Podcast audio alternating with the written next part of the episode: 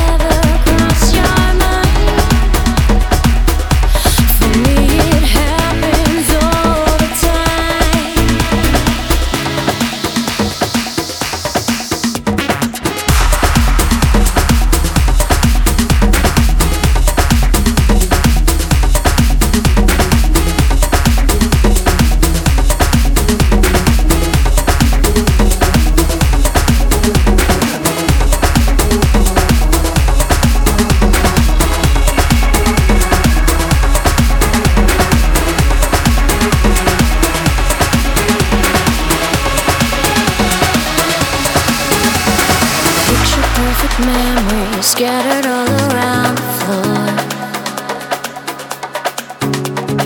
Reaching for the phone, cause I can't fight it anymore. And I